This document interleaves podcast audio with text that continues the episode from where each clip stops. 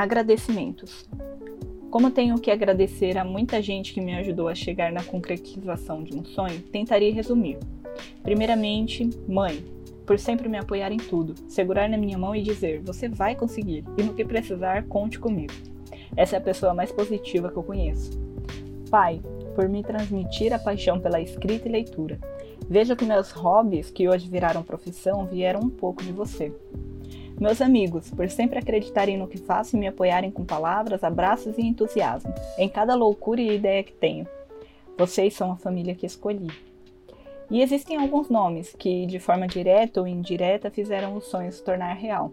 Felipe Sandrin, o primeiro autor independente com quem tive contato e que me inspirou a publicar meu primeiro livro, tirando pequenas dúvidas e sendo super atencioso.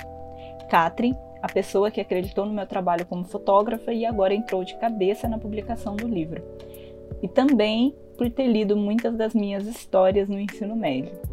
Falando em ensino médio, os três professores de português que foram muito importantes em minha formação acadêmica, que fizeram eu me encontrar na escrita e literatura, Maria Cristina, Adriano e Ricardo.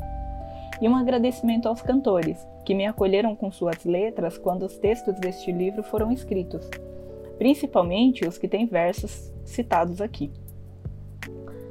Eu agradeço à arte e aos artistas por darem voz e força aos sonhadores, por transformarem os dias complicados e os dias bons em poesia.